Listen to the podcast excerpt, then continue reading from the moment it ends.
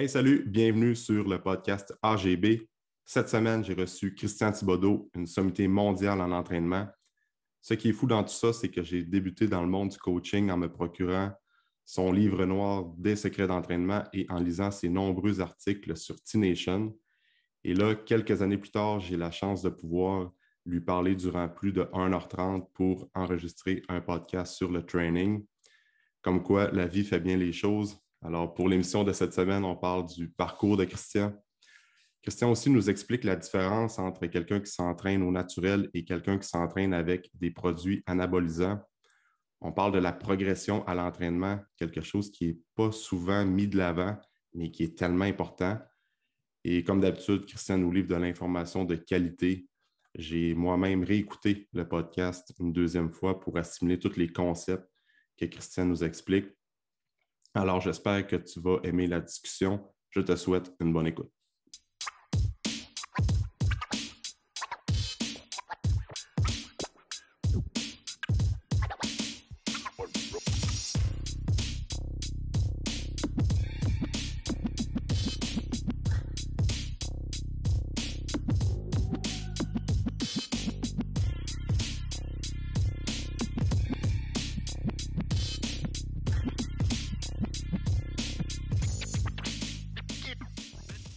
Christian. Bien. Yes, euh, merci de prendre le temps pour être sur le podcast aujourd'hui. Comme je te disais avant de commencer l'entrevue, tu es comme, euh, pour bien des coachs au Québec, mais pas mal de coachs partout dans le monde aussi, tu es un, comme une sommité dans l'entraînement. C'est toujours le fun de t'entendre parler de training, t'entendre parler de plein de sujets qui connexent avec, avec l'entraînement. Fait que je me considère choyé de t'avoir sur le podcast aujourd'hui avec moi. Avec le gros chèque que tu m'as envoyé, j'ai comme pas eu le choix. Là, ouais, c'est ça. je voulais pas qu'on le dise, ça, mais c'est correct que dit. Mais euh, c'est ça, fait que tu sais, Chris, euh, il y a pas mal de coachs qui écoutent le podcast, fait que euh, pas mal tout le monde sait un peu comment tu as commencé dans, l'entraînement, mais pour les gens qui ne te connaissent pas, peut-être t'expliquer comment tu as, débuté dans le monde du training, puis c'est quoi le parcours qui t'a rendu, où est-ce que tu es aujourd'hui? Je vais, essayer, je vais essayer de rendre ça le plus simple possible parce que je suis quand même vieux. Hein, le, fait d'être vieux fait que l'histoire est un petit peu plus longue. Euh, mais tu sais, puis aussi, c'est parce que bien du monde va prendre des notes et dire OK, là, Chris va me dire le secret de devenir une sommité populaire en entraînement. Je vais t'arrêter tout de suite. Tu n'apprendras absolument rien là-dessus parce que la raison que je suis rendu où je suis, si tu veux, il y a une grosse, grosse, grosse partie de luck, une grosse partie de timing, puis une grosse partie de monde qui m'ont aidé. Euh, je te dirais que, euh, on regarde un peu le phénomène Charles Poliquin, euh, qui est vraiment à ce jour le coach qui a eu le plus gros impact, je te dirais, au point de popularité au monde. Lui aussi, c'est la même chose. Il est arrivé au bon moment. C'était le premier coach qui parlait avec un langage un petit peu scientifique, qui amenait des, réponses différentes de tous les entraîneurs bodybuilding du temps. C'est le premier qui a pris un, entraînement plus athlétique appliqué vers la transformation physique. Puis tout le monde est Waouh, c'est nouveau. Ben, moi aussi, j'étais un peu, je te dirais, des fois, je, sais un petit peu que j'ai le syndrome de l'imposteur parce que des fois, j'ai l'impression de ne pas mériter d'être où je suis rendu. Je t'explique pourquoi. regarde, moi, quand j'ai commencé euh, l'entraînement, j'ai eu une lock incroyable. J'ai commencé à entraîner des athlètes professionnels puis des athlètes de relativement bon niveau alors que j'avais seulement 19 ans. J'étais encore à l'université, euh, je n'avais pas les compétences pour être strength coach, honnêtement. Je n'étais pas pire parce que j'étais haltérophile, j'avais quand même des connaissances au point de vue technique de ces mouvements-là. Puis je me débrouillais en force, en, hypertrophie, ces choses-là. Puis c'est un de mes chums à Trois-Rivières, Jean Boutette, qui est devenu mon mentor que personne ne connaît parce que Trois-Rivières, c'est une petite ville, puis dans le temps, Internet n'existait pas. Mais le gars, c'est moi, je te dirais, c'est mon Charles Poliquin, c'est le gars qui m'a influencé le plus, c'est un génie de l'entraînement.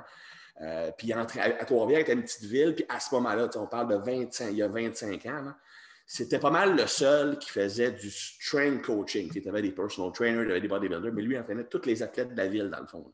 Euh, puis, fait que, euh, lui, c'était mon coach de football. Puis après ça, j'ai commencé à coacher au football avec lui. C'est lui qui m'a enseigné l'haltérophilie au début. C'est lui qui faisait mes programmes d'entraînement quand je jouais au football. Puis je, peux, je pourrais parler un petit peu de mon background d'entraînement plus que d'entraîneur si tu veux après ça. Mais lui, dans le fond, je ne veux pas endormir tout le monde non plus. Mais lui, dans le fond, ce qu'il dit, dit Chris, regarde, il y a une famille, je n'ai pas nécessairement le temps de passer tout le temps dans le gym avec les athlètes. Tu pourrais-tu superviser leur training puis les coacher en altéro? Parce que là, je t'ai rendu euh, de niveau canadien là-dedans. Euh, puis j'ai dit, parfait. Fait qu'à 19 ans, lui, il faisait les programmes. Moi, je coachais les gars sur le terrain. Puis l'année d'après, il me dit, Chris, regarde, je te donne le contrat, c'est toi qui vas entraîner, faire le programme d'entraînement, ces choses-là. Fait qu'à 20 ans, je me retrouvais déjà avec une étape, euh, une étape d'athlète déjà faite. Mm pas, pas, de réputation à faire ces choses-là. Ça fait que moi, étant donné que je me suis dit, hey, tabarnak, je suis vraiment un top. Hein? à 20 ans, j'entraîne des athlètes. Je vais écrire un livre. non, non. J'ai écrit le Black Book of Training Secrets, qui est essentiellement ce que j'ai fait, c'est que j'ai pris le modèle de Paulican Principles, le livre de Charles, puis j'ai juste écrit le même genre de chapitre, mais avec mon matériel.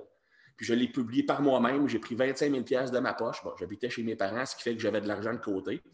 Puis euh, je suis allé voir la librairie transcontinentale. J'ai payé 25 000 dis après moi le nombre de copies que tu peux avec ça.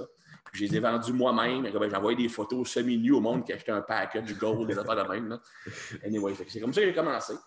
Puis euh, après ça, ça a fait comme boule de neige. J'ai commencé à écrire des articles, écrire d'autres livres. J'ai travaillé aux États-Unis. J'ai commencé à entraîner des, des, athlètes de plus haut niveau, des bodybuilders, ces choses-là. Mm-hmm. Euh, je te dirais que les premières 12 années de ma carrière, ça a été essentiellement comme strength coach. C'est juste des athlètes, gars de hockey, gars de football, ces choses-là. Euh, c'est quand je suis déménagé aux États-Unis, euh, déménagé au Québec, il y a, il y a 14 ans, quand je me suis marié, que j'ai recommencé à entraîner plus du bodybuilding. Mm-hmm. Parce que là, je déménageais à Lévis, ma blonde, c'est là qu'elle habite. Euh, qu'elle habitait, on habite encore là. Pas beaucoup d'athlètes à ce moment-là à Lévis, une quinzaine d'années. Strength coaching n'était pas vraiment développé. Fait que j'ai travaillé dans un gym avec la population normale.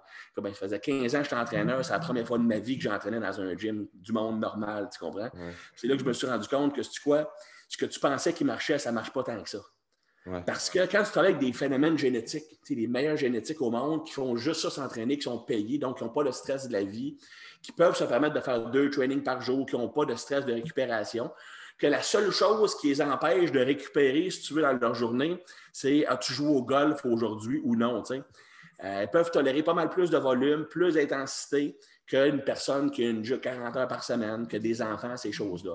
Fait que là, il a fallu que back to the drawing board, puis j'ai réappris la physiologie, ces choses-là, comment entraîner une personne normale, puis éventuellement, les bodybuilders viennent me voir, ces choses-là. C'est un petit peu comme ça que ça s'est lancé.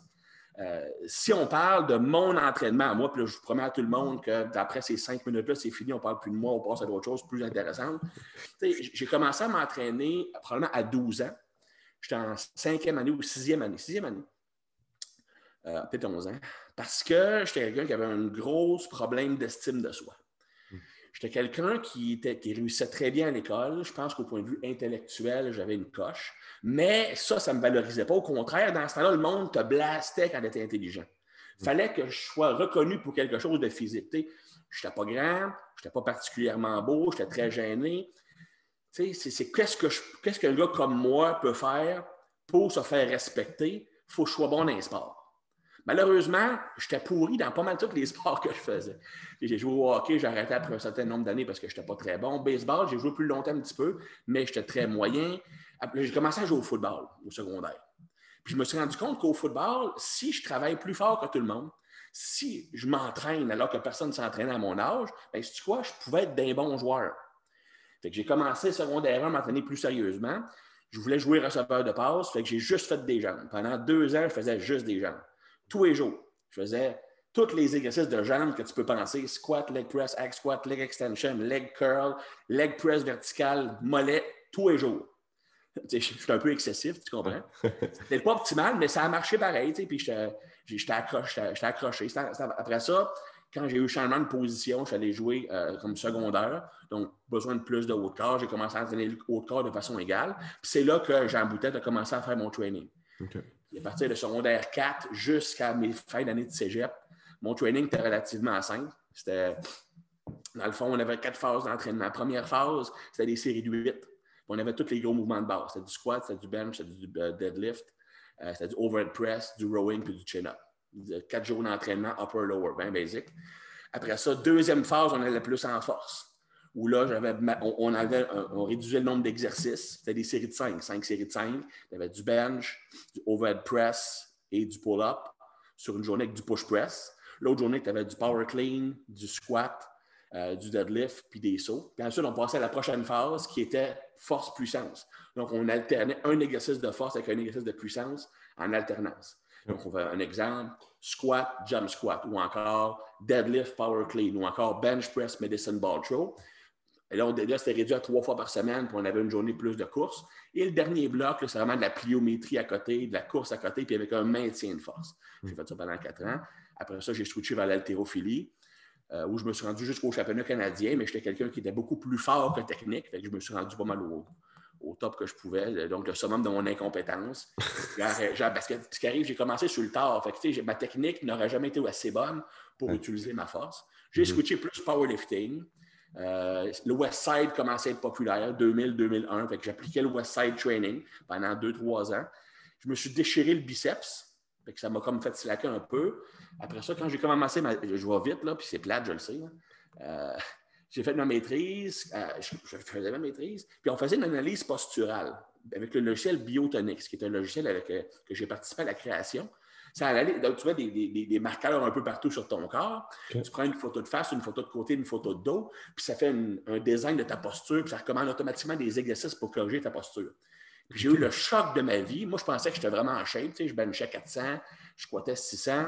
Puis je regarde les photos, je dis, I look like a big fat tub of shit. en réalité, c'est parce que tu connais comment l'éclairage fonctionne. Tu vois, l'éclairage flash directement devant toi qu'un flash de caméra, ça enlève toute la définition. Je ne le savais pas dans le temps. Je pense que j'ai broyé pendant une heure quand j'ai vu les photos. Là, ah euh, on, on, peut le voir soit sur Internet, sur Google, cherche Christian Thibodeau before, tu vas voir ce que j'avais l'air. Donc, je peux comprendre pourquoi j'ai été célibataire pendant longtemps. c'est à ce moment-là que j'ai décidé de dire, je, je vais me mettre sa cote. Je peux plus, à cause de ma blessure, je ne peux pas pousser pendant un certain temps. On va réduire les charges, on va faire du cardio. Puis j'ai réussi à descendre dans le coin de un, 9% de gras, 8% de gras. Puis à ce moment-là, j'avais entendu parler de Coach Export, hmm. l'association des entraîneurs. Fait que j'ai envoyé mon CV à Benoît Brodeur. J'aimerais ça être formateur. Puis j'ai expliqué, voici, j'ai mon bac, je suis en train de faire ma maîtrise, je suis haltérophile de niveau canadien, j'entraîne des athlètes depuis à ce moment-là, depuis 4-5 ans. Puis j'ai envoyé une photo. Puis hey, Benoît me répond Hey, as-tu déjà pensé à exploiter ton physique par du bodybuilding? Exploiter ton physique. Fait que j'ai fait du bodybuilding pendant une couple d'années. Ça m'a permis de toucher un petit peu à toutes les facettes un petit peu de l'entraînement. Puis je pense que c'est ça qui me. J'aime pas ça dire me démarquer parce que ça fait comme Christian est meilleur que tout le monde, ce qui n'est absolument pas le cas. J'ai juste été plus chanceux que bien du monde. Euh, ce qui me démarque un peu, c'est que j'ai des connaissances dans pas mal tous les domaines. Puis je suis capable d'aller piger les outils que j'ai appris dans le bodybuilding, les appliquer au powerlifting, ou au contraire, prendre des outils que j'apprends en altéro, les appliquer aux athlètes ou en, bodybuilding. Mm -hmm. Ou en toutes ces choses-là. Ça mm-hmm. permet de toucher un petit peu, un petit peu à tout. Mm. là, la partie plate du podcast est finie. Je m'excuse à tout le monde pour ça. On va passer aux choses intéressantes. non, mais c'est toujours intéressant d'entendre ton parcours, euh, Christian. Puis c'est ça qui fait en sorte que à toutes les fois que tu passes sur un sujet, tu es tout le temps capable de pousser euh, assez loin dans, dans, des concepts. Quand on parle de force, quand on parle de bodybuilding, de, de performance physique, as-tu un, un, domaine que tu as particulièrement tripé plus la, la, préparation physique, tu aimais mieux ça ou bien c'est pas mal tout égal? là, c'est la façon que mon cerveau fonctionne. je sais que tu veux parler un petit peu de neurotapping, on va en parler tantôt. Mais euh, la façon que mon cerveau fonctionne, je fonctionne par excitation. Hmm. Autrement dit, si un sujet m'excite présentement, c'est comme il y a juste ça qui existe dans la vie, puis c'est la meilleure chose qui existe. Puis il a fallu que j'apprenne à, gérer ça parce que dans les premières années que, que j'écrivais des articles, ces choses-là, je pouvais écrire un article qui disait cette méthode-là, c'est la meilleure méthode au monde, c'est vraiment super efficace. Puis deux mois plus tard, j'écrivais le contraire. une méthode surtout. Là? Exactement. Mais, le pire, c'est que je ne mens pas quand j'écris ça. C'est mm-hmm. qu'à ce moment-là, je suis tellement immersé là-dedans, tellement passionné par ça, que j'oublie tout le reste. Ça, c'est mon gros défaut en tant qu'entraîneur, puis en tant qu'enseignant. Puis je pense que, tu sais, s'il y a une leçon à apprendre pour les entraîneurs qui écoutent ton podcast, tu ne dois jamais laisser tes préférences personnelles influencer les décisions que tu prends avec ton client. Tu analyses les besoins de ton client, tu analyses c'est quoi son objectif, c'est quoi ses capacités, euh, c'est quoi ses préférences, euh, parce que c'est important quand même, parce que si la personne déteste ce qu'elle fait, nous autres, on va le toffer. On est des passionnés d'entraînement. On peut se forcer à suivre un programme qu'on n'aime pas. Mais, mais, mais, Joe Blow, qui est un avocat qui travaille 50 heures par semaine, qui a deux enfants, qui vient dans le gym 45 minutes, trois fois par semaine, si tu fais un entraînement qu'il déteste pour mourir, tu ne le reverras pas après un mois. Mhm. Donc, c'est l'entraînement que tu vas le plus aimer, entre guillemets. je ne dis pas qu'on ne fera pas de squat parce que tu n'aimes pas ça. C'est pas ça que je veux dire. C'est le style d'entraînement. Tu as plus de chances d'avoir une adhésion du client. Mhm. Je pense que c'est ça qui est important, c'est d'être capable de planifier un entraînement et de le coacher dans le gym avec autant d'intensité et autant d'émotivité, autant d'excitation que si c'était ce que toi t'aimes faire. Parce qu'un autre, un autre point, une des choses qui est la plus importante pour être un bon coach sur le terrain, c'est de transmettre la passion au client. Tu sais, l'entraîneur qui est juste là, comme ça, qui ne bouge pas, qui regarde son sel, puis que tu as, l'impression de parler une tonne, ben, tu ne motives pas ton client. Tu sais, je ne dis pas de devenir un cheerleader, je suis absolument contre ça, tu sais, mais au moins, quand il, de, ça, que ça paraisse que tu es content d'être là, que tu aimes ça. Tu sais, comment tu veux que le client il ait le goût d'être là alors que lui, il aime moins ça que toi, si toi, tu n'as pas le goût d'avoir euh, d'avoir l'air de, vouloir être là. Tu comprends? Donc, le son de l'histoire, c'est que ne laisse pas influencer tes préférences du moment euh, pour dans le design de programme. Tu mm. dois regarder ce que le client a besoin et tu piges dans ton bagage de connaissances quelle approche va être la plus efficace pour lui. Mm. Ça, ça m'a pris quasiment une quinzaine d'années à comprendre ça. C'est dur à faire. C'est dur à faire parce que quand tu es dans le moment, puis là, je fais un système d'entraînement, je, vais voir la conférence de Christian Thibodeau. Puis il m'a pris un système où que le lundi, je fais de l'excentrique, le mercredi, je fais de l'iso, puis le, vendredi, je fais du concentrique, puis le samedi, je fais de l'isolation. Je capote, c'est tellement écœurant. Puis tu appliques ça à tout le monde. Alors que tu as peut-être une personne sur cinq qui a les compétences de le faire ou que c'est nécessaire de le faire. Mm-hmm. C'est ça qui est important. Il faut qu'il y ait la, la discipline de je regarde objectivement ce que j'ai besoin, ce qu'il faut que j'accomplisse, ce que le client peut faire, et je choisis dans mon bagage d'expérience laquelle des approches va être la plus efficace. Regarde, même aujourd'hui, j'ai de la misère à faire ça avec mes clients. Mm-hmm. Parce que euh, la passion, c'est fort. La passion, c'est fort. ça te fait oublier que, regarde, il y a bien des affaires que tu étais autant passionné il y a deux mois. Mais tu crois, c'est pas moins bon que c'était il y a deux mois. Oui, c'est ça. Ça me fait penser à une anecdote que tu comptes assez souvent. C'est je pense, si je ne me trompe pas, c'est André Benoît qui t'avait euh, ah enseigné ça dans le temps à Saint-Louis. il, avait, dit, que j'étais dans son bureau, je venais d'arriver. André me pose la question, il dit c'est André Benoît, ceux qui ne le connaissent pas, André Benoît, c'est un, des top coachs au Québec. il est rendu plus à Calgary, mais c'est un des top coachs au Canada. Mm-hmm. Euh, il a été le bras droit de Charles Poliquin pendant longtemps. Il est allé aux Olympiques comme lugeur. C'est tout un bonhomme. C'est un, un, sosie de Bruce Willis. C'était comme drôle parce que tu avais le sosie de Bruce Willis puis le sosie de Vin Diesel en même temps. Mais il y avait bien plus de succès que les femmes que moi. En tout cas, j'ai jamais vu un gars, un coach, que les femmes aimaient autant se faire entraîner par. C'était vraiment. Ah ouais. André, il allait magasiner avec ses clientes. C'était incroyable. Ah ouais. Anyway. André était le directeur athlétique du centre dans le temps. Fait que je rentre dans son, bureau. Puis, euh, tu sais, il me dit Chris, c'est quoi la chose la plus importante pour qu'un client ait des résultats? Fait que, tu sais, moi, il faut mise en contexte. J'arrive là, j'ai entraîné des athlètes olympiques, j'ai entraîné des pros, j'ai écrit trois livres, j'ai écrit pour T-Nation. I know my shit, right? Fait que j'ai donné la réponse du gars arrogant qui pense qu'il connaît tout. Genre de réponse que tu verrais sur Facebook quand l'onde s'ostine. Tu sais. c'est la sélection des bons exercices pour respecter la biomécanique individuelle du client, pour maximiser l'utilisation de tes leviers, pour pouvoir avoir le meilleur biais musculaire possible. Comme ça, tu vas avoir le meilleur développement de l'appareil musculo-squelettique possible. Je pense j'ai encore des mots encore pires que ça là-dedans. Là, Henri me regarde. As-tu une autre réponse, Chris? C'est deuxième chance. Là. Avant que je pense que es un épais. Là. André, ça doit être choisir les bonnes méthodes pour aller avoir le stimulus physiologique nécessaire pour avoir la réponse adaptative qui va amener des résultats que tu veux.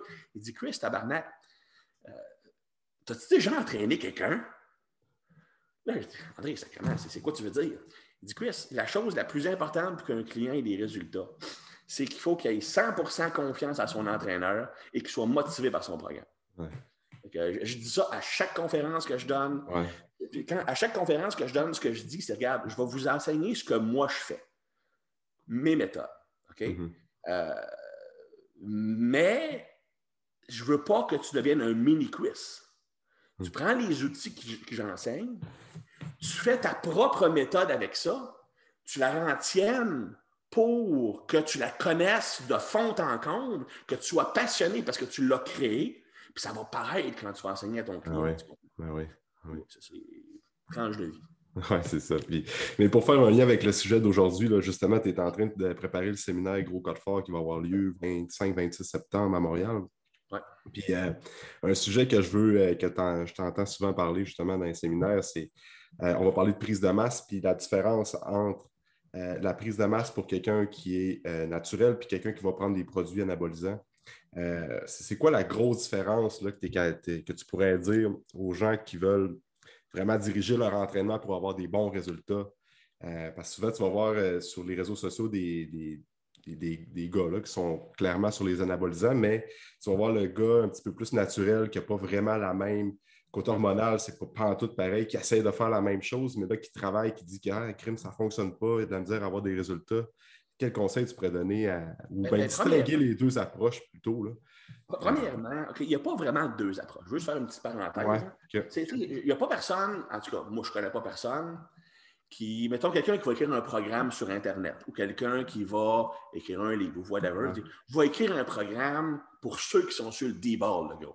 Ouais, va écrire un programme pour ceux qui prennent la testo. Quand tu écris un programme, tu l'écris pour tout le monde. le, problème, c'est que certaines personnes qui sont eux-mêmes sur le stock à l'année ou qui ont tout le temps été sur le stock depuis longtemps, puis qui entraînent majoritairement du monde là-dessus, ben ce qui arrive, c'est que le stock te permet de progresser très rapidement malgré des erreurs évidentes qui nuiraient à, quelqu'un qui est naturel. Tantôt, je te parlais que quand j'ai commencé ma carrière, je travaillais majoritairement avec des athlètes. Et, ça, je te dirais que ça m'a nuit énormément. quand je te dis que je suis revenu au Québec, il a fallu que je réapprenne à entraîner le monde parce que ce que je faisais avant ne marchait plus. C'est pas que ça ne marchait pas, c'est parce que les personnes avec qui j'ai travaillé avant, il y avait tellement, un, une génétique qui était avantageuse. Quand tu te rends professionnel comme athlète, c'est que génétiquement parlant, tu es, quand même dans le bracket élevé, à moins de, certaines exceptions. Euh, tu n'as pas d'autre stress, tu ne travailles pas, euh, tu n'as pas, de problème financier. souvent, tes enfants, ben, ta, femme, entre guillemets, elle a comme appris. Je vais sonner comme un gars des années 50. Non, non, mais parce que tu une, une femme, de, appelle une femme de hockey, son, gars, il est son, son, mari est sa route six mois par année. Fait que, mm. Elle a appris à élever les enfants par elle-même. Puis souvent, dans le hors-saison, ça se maintient pas mal comme dynamique, parce que le gars, sa job, son travail, c'est d'être un joueur de hockey. Fait qu'il va s'entraîner, il va faire le conditionnement, ces choses-là. Ils n'ont pas, le stress qu'une personne normale a. Euh, ils la force de l'âge. Euh, ils ont une génétique qui est normalement avantageuse. C'est des personnes qui, génétiquement aussi ou neurologiquement, gèrent bien le stress. Donc, même si tu fais des erreurs d'entraînement, par exemple, trop de volume ou une trop grosse combinaison volume-intensité, bien, il va avoir des gains pareils. Je vais donner un exemple. Un entraînement que j'avais fait, avertissement, ne faites pas son entraînement parce que Chris dit ça dans un podcast, OK? C'est pour illustrer que quelqu'un qui est dans une situation optimale, avec une génétique optimale, peut faire des affaires complètement illogiques et stupides et avoir une grosse progression quand même. OK? Mm-hmm. Puis le gars n'était pas sur le stock, c'est juste que c'est un athlète qui avait toutes les situations pour optimiser sa récupération et sa réponse à l'entraînement. Mais quand tu es sur le stock, c'est un programme à faire x2, x2, x10, x1000, tu comprends? Mhm. Parce que tu viens en plus augmenter ta physiologie qui fait que ton corps va répondre plus facilement. On va mhm. revenir à ça dans quelques instants. Mais je me rappelle, c'était un joueur de hockey, je fait un, training, c'était un circuit de cinq exercices. Tu avais back squat, tu avais deadlift en partant, tu fais back squat, deadlift, back to back, c'est pas super brillant. Tu comprends? Lunge jambe droite, lunge jambe gauche, leg curl. au moins, j'avais une période de repos qui était le leg curl, tu comprends? c'est pas ça le pire, là, pour 30 reps par exercice. Tu sais, m'allais faire 30 reps au squat, m'allais faire 30 reps au deadlift, ça, 30 reps au lunge de chaque jambe. Donc, j'ai inventé le CrossFit. le pire, c'est que le gars, regarde, à la fin de son bloc d'entraînement, il prenait trois plates au squat pour 30, trois plates au dead pour 30 joueurs de hockey. Mais ce gars-là, pour illustrer, ce gars-là, Alexandre Tremblay, c'est mm-hmm. pas un gars qui joue à la Ligue nationale. Il a joué en Europe, joué dans la Nord-américaine. Dans la Ligue nationale de hockey aujourd'hui, il serait dominant. Il n'a pas été repêché. Il, a été, il a gagné la Coupe Memorial. Il était capitaine de son équipe. Il a gagné trois championnats canadiens. Je pense qu'il est encore le meilleur scoreur de l'histoire universitaire américaine. Ah il est allé en Finlande puis en Suisse, meilleur scoreur de la Ligue. Sauf que le gars mesurait 5 et 9. Puis dans ce temps-là, à 5 et 9, on ne te repêchait pas. Quand Martin Saint-Louis commençait à avoir du succès, ben là, les Johnny Gaudreau, les, les Marc ces gars-là, ben, on les repêche maintenant, des plus petits joueurs, Cofield de Montréal, mais dans le temps, on ne les repêchait pas. Le problème, c'est que Alex, il est petit. Excuse-moi, là. Alex, il mesure peut-être 5 et 9, il pèse 2, 5 à 6% de gras sur le six-pack, a des trapèzes ici. Il y avait un bodybuilder, mais pas de bras. C'est carrément ça. Là, à ce jour, je pense que c'est combinaison, tolérance de volume, force, explosion. C'est le meilleur athlète que j'ai entraîné. Ce n'est pas un gars de la c'est pas un gars de la NFL, c'est Alex Tremblay. je l'ai revu, je le, je le, vois souvent parce qu'il travaille comme, euh, comme thérapeute ART au, euh, au centre, euh, au, gym d'Anthony Campbell. Ah, OK. Puis regarde, il est rendu à 45 ans, il a mon âge, puis tu jurais qu'il y a 25 ans, il a exactement la même shape qu'avait. Ah, c'est un phénomène génétique. Mais là où je veux en venir, c'est qu'il a fallu que j'adapte parce que quand j'entraînais ce monde-là, je faisais même faire plein d'erreurs, ça marchait pareil. C'est la même chose. Quand tu es sur le stock, tu veux faire plein d'erreurs comme des entraînements de fou par rapport, comme je viens de dire. Mm-hmm. Euh, tu faire 40 séries par muscle. Mais tu quoi? Tu vas quand même récupérer parce que les anabolisants te donnent un avantage au point de vue de récupération sur plusieurs niveaux. Mm-hmm. premièrement, au point de vue euh, synthèse des protéines. Bon, on sait qu'une des actions principales des anabolisants, ça va être d'augmenter la synthèse des protéines. Donc, il va augmenter la construction musculaire. En fait, puis là où c'est injuste, tout le monde dit souvent Oh, mais quand tu es sur le stock, gros, il faut que tu t'entraînes pareil pour grossir. Oui, mais il y a des études qui démontrent que quelqu'un qui ne s'entraîne pas, qui prend des anabolisants, va progresser plus que quelqu'un qui s'entraîne naturel. C'est des études. Deux, deux, trois études comme ça. Je ne dis pas que c'est ça ne veut pas dire qu'il ne faut pas que tu t'entraînes dur, mais tu peux progresser quand même, justement parce que tu augmentes la synthèse des protéines, qui fait que ton mhm. corps va augmenter euh, le volume musculaire. Évidemment, si tu t'entraînes, tu as plus de résultats. Mais le fait d'augmenter ta synthèse des protéines plus, fait que tu peux tolérer plus de volume. Parce que ce qui arrive, c'est que plus tu fais du volume, surtout si tu es relativement lourd, des séries de 6 à 12, qui est assez lourd pour déchirer ta fibre musculaire, surtout si tu fais un mouvement en amplitude complète, Mm-hmm. Tu déchires, tu crées des micro-traumatismes à ton muscle. Avant de pouvoir rajouter du muscle en plus de ça, faut que tu répares le dommage que tu as créé. OK? Donc, en théorie, plus je cause de dommages, plus je peux reconstruire plus élevé après ça. Le problème, c'est que dans la réalité, ce n'est pas ça. Parce qu'une personne qui est naturelle, si je creuse un trou tellement creux, donc je crée beaucoup, beaucoup, beaucoup de dommages, peut-être que toute la période de récupération, je la passe à juste revenir où j'étais avant. J'ai créé tellement de dommages que toute la synthèse des protéines, qui dure entre 24 et 36 heures après un entraînement, ben, je la passe toute à reconstruire ce que j'ai brisé. Puis quand j'ai fini de réparer, ben, il ne me reste plus d'anabolisme, si tu veux. Je reviens à un équilibre anabolisme-catabolisme. Donc, mhm. j'ajoute plus de muscle, ou presque pas. Dans mhm. quelqu'un qui est sur le stock, la synthèse des protéines est tellement plus élevée que même si je crée beaucoup, beaucoup, beaucoup de dommages, je vais le réparer pareil. Puis non seulement ça, les anabolisants me, gardent anabolique pendant des jours, tant que j'en ai dans le corps. même après la période anabolique naturelle, qui est 36 heures, même si je n'ai pas fini de réparer tout ça, ben, je continue quand même à en rajouter parce que les produits me rendent anabolique. Tu comprends? La première affaire, c'est que ça va mettre plus de volume au point de vue de réparation musculaire. Ça me permet aussi de faire plus de méthodes qui déchirent ta fibre, le gros. Tu comprends? On déchire là, ta faible gros, fait des drop sets, fait des négatifs, toute la patente, va en étirement complet. Il faut que ça fasse mal, il faut, que tu aies de la misère à marcher après. Quand tu es sur le stock, oui, ça va marcher parce que tu peux récupérer tout ce dommage-là. Les naturels, il faut, gérer ça un petit peu parce qu'on n'a pas la capacité d'ajouter du muscle après la période de 36 heures post-entraînement. Si tu as causé tellement un gros déficit, ben, tu es dans le trouble. L'autre élément, c'est que je t'explique un peu comment. Je vais, aller très, très, très, très général en physiologie, mais ça va aider à comprendre le concept. On, connaît le cortisol. Mm-hmm. La fonction du cortisol, une des fonctions, c'est de mobiliser de l'énergie. Et malheureusement, une des façons de mobiliser de l'énergie, c'est de briser le tissu musculaire en acides aminés pour pouvoir les transformer en glucose par le foie. Donc, le catabolisme musculaire. Plus ton cortisol est élevé, plus je vais briser mon tissu musculaire. Et plus mon cortisol est élevé, plus c'est difficile d'être en anabolisme. Parce que faut, si mon catabolisme est très, très élevé avec le cortisol, il faut que j'augmente les facteurs anaboliques beaucoup, beaucoup plus pour être en anabolinette. Tu comprends? Bon. Ce qui arrive au point de vue cellulaire, au point de vue de la cellule musculaire, c'est que le cortisol et la testostérone ou les, androgènes synthétiques se, utilisent le même messager secondaire. Donc, une hormone, la façon que ça fonctionne, ça se branche sur un récepteur de la cellule. Après ça, une fois que c'est branché au récepteur, il y a un deuxième messager qui envoie un message au noyau la cellule musculaire.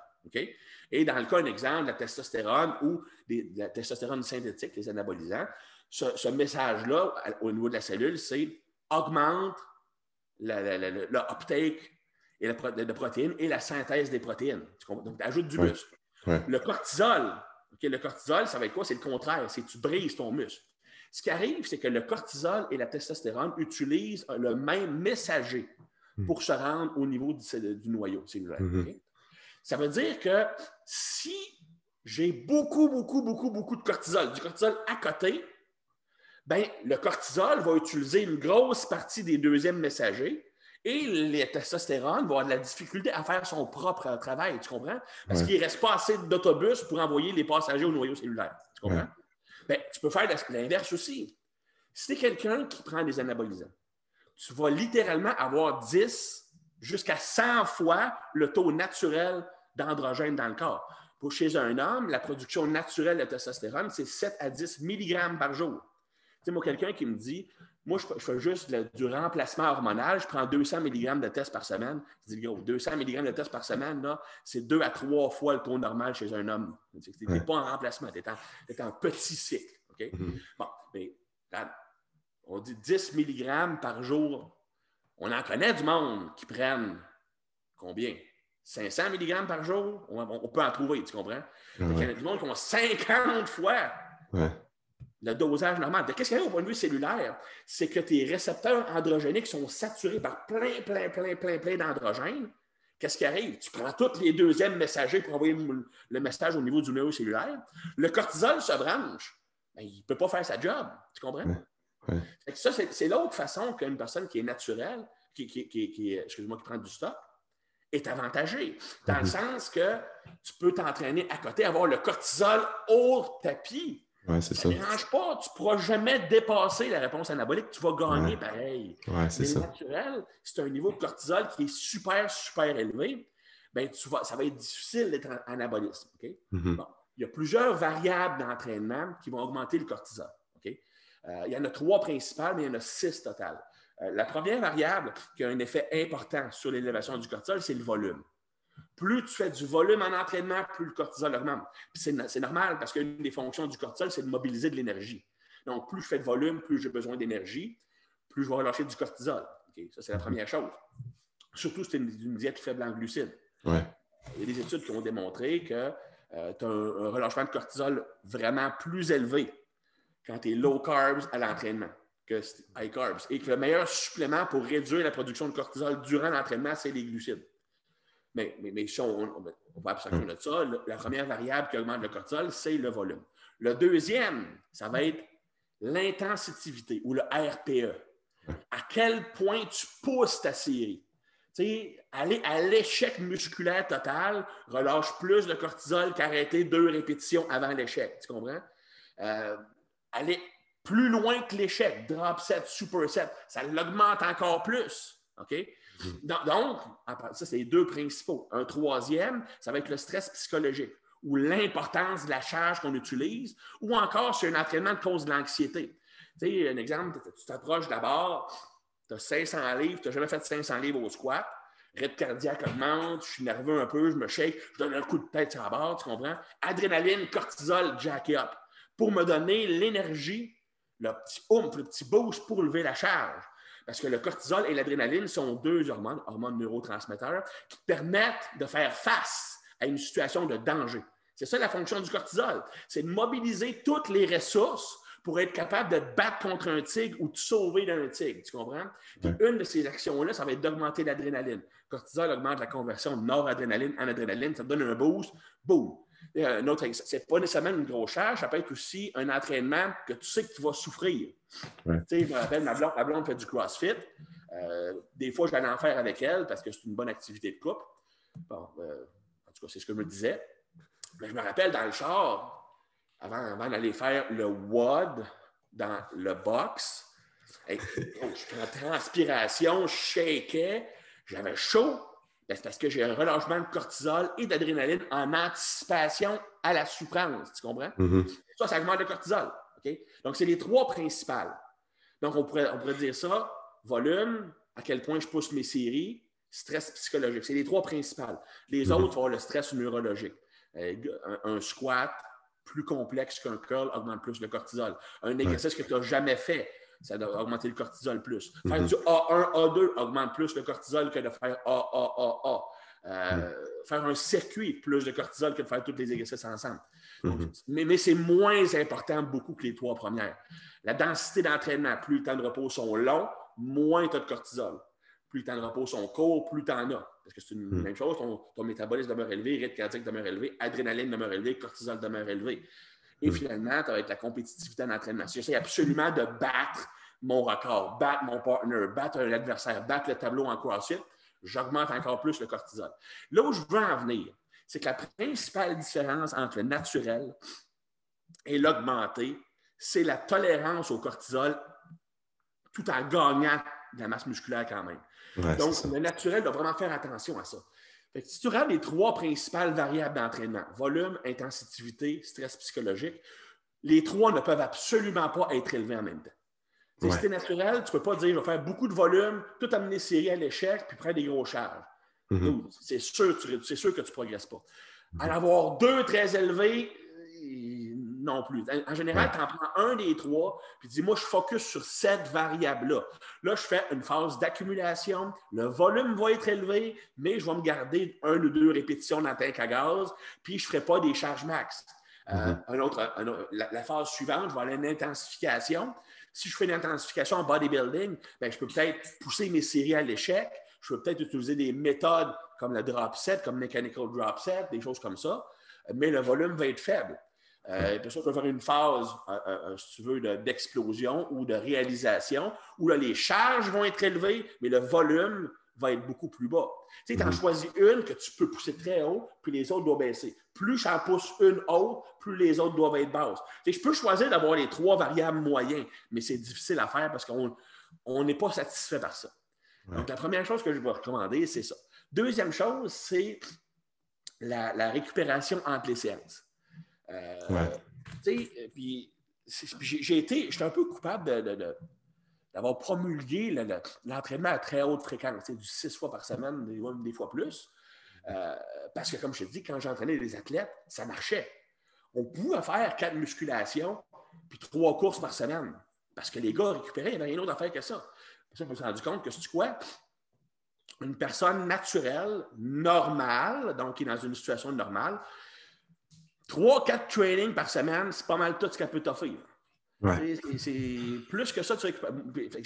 moi, ma conclusion, j'en suis venu, c'était naturel, la meilleure approche, que tu es sûr de jamais te planter, c'est un jour on, un jour on, un jour off. C'est difficile pour bien du monde parce mm. que ça fait, ça fait dans une semaine de huit jours. le monde qui aime ça s'entraîner toujours aux mêmes journées, ça peut être difficile parce que tu c'est huit jours et non sept. Mais c'est la meilleure, meilleure, moi, c'est ce que je fais.